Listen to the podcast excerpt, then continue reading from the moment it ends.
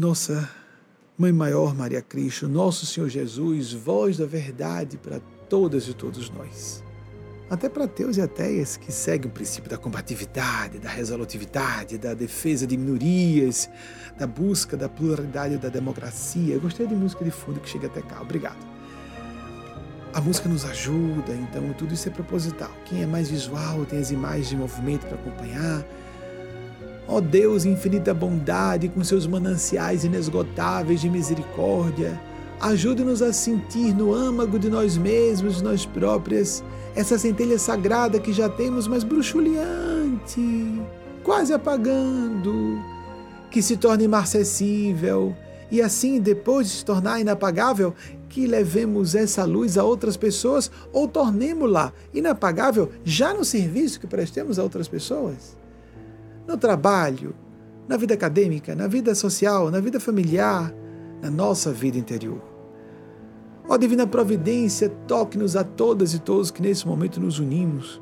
Ajude-nos, não importando qual religião que cada uma e cada um tenha ou se sinta adepto, adepta, seguidor, seguidora, ou nenhuma religião. Para aquelas que acreditam, aquelas que estão cheias de dúvidas, aquelas que estão convictas, aquelas que estão cheias de vacilações, não importa que todas e todos recebam sua graça, como nesse momento há essas equipes preparadas para dar assistência a todas e todos que nos acompanham. Pedimos pelos entes queridos dessas pessoas, de todas e todos nós. Pedimos nos ajude a catapultar o nosso nível de consciência para patamares mais altos de expressão. Mais elevação, mais relação, mais consciência.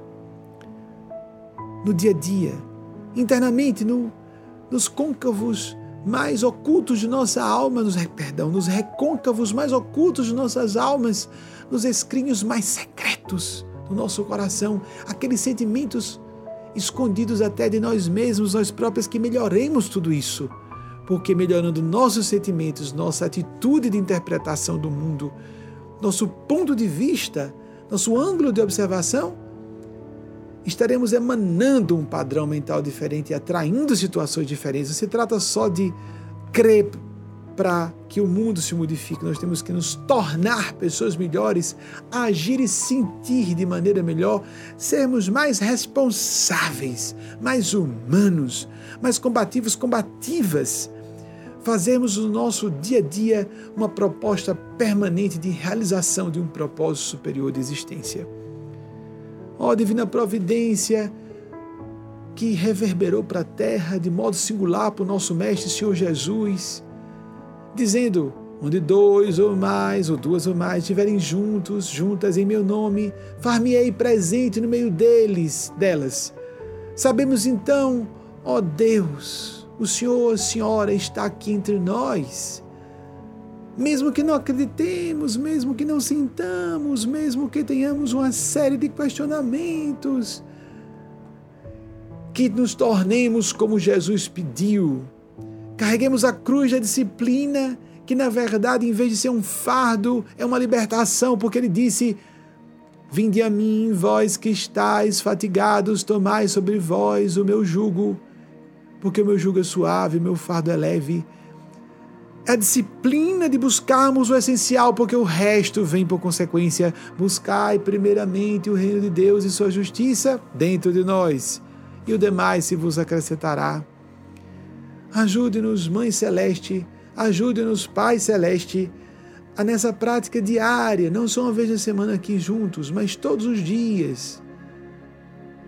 No, na confidencialidade dos nossos quartos, ou na interioridade dos nossos corações, então num campo de maior sigilo ainda, buscarmos a sintonia pelos sentimentos, não por fenômenos mediúnicos que distraem e são perigosos.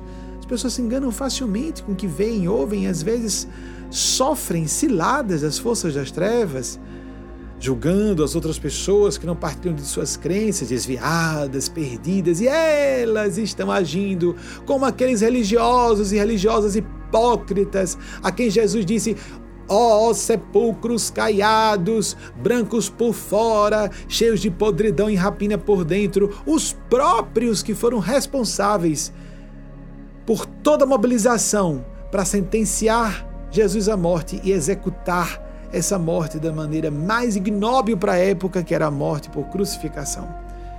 Que nós não sejamos como fariseus e farisaicas, nos sentindo bonzinhos, seguidores de religiões, aquelas pessoas seguiam o Antigo Testamento, a parte que existia da Bíblia. Há muita gente hoje que, em vez de seguir os evangelhos, está preocupada em repetir passagens do Antigo Testamento ou falas de Paulo, sem seguir Jesus, defensor de minorias.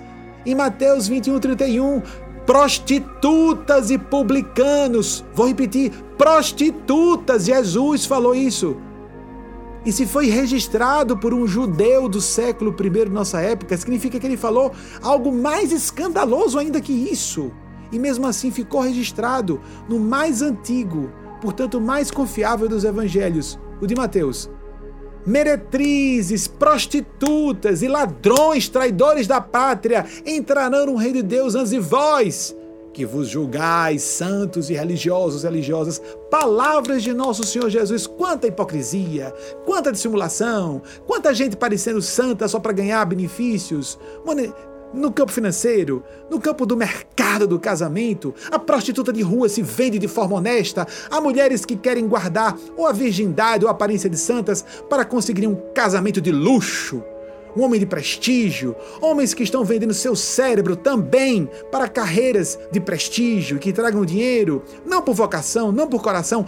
Há excrescências morais em toda parte nossa corrupta, podre sociedade. Não só nas elites, há pessoas humilhadas, cheias de revolta e inveja.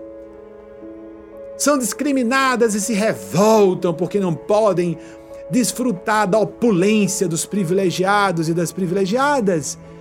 Que nós sejamos mais coração e nos libertemos dessas ilusões do ego e do mal.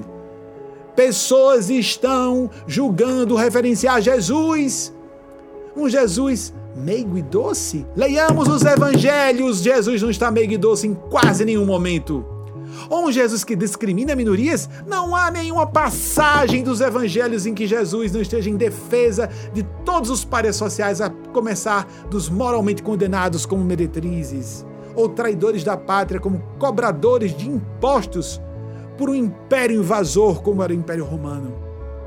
Como estamos iludidos, iludidas com sorrisos fáceis e comportamento encenado publicamente nas famílias para sermos vistos como bonzinhos, convenientes no meio profissional, acadêmico, cheios de podridão de intenções calculadas. Isso não tem nada a ver nem com honestidade, quanto menos, quanto mais com espiritualidade, quanto mais com transcendentalidade, sorrisos, máscaras, vestes monásticas, nada disso tem a ver com a essência de Deus, espiritualidade, transparência, autenticidade Busquemos sentimento, amor verdadeiro, compaixão, responsabilidade humanitária, empatia, serviço fraterno na pessoa de nossos irmãos e irmãs e humanidade, mas na verdade servindo a Deus sempre.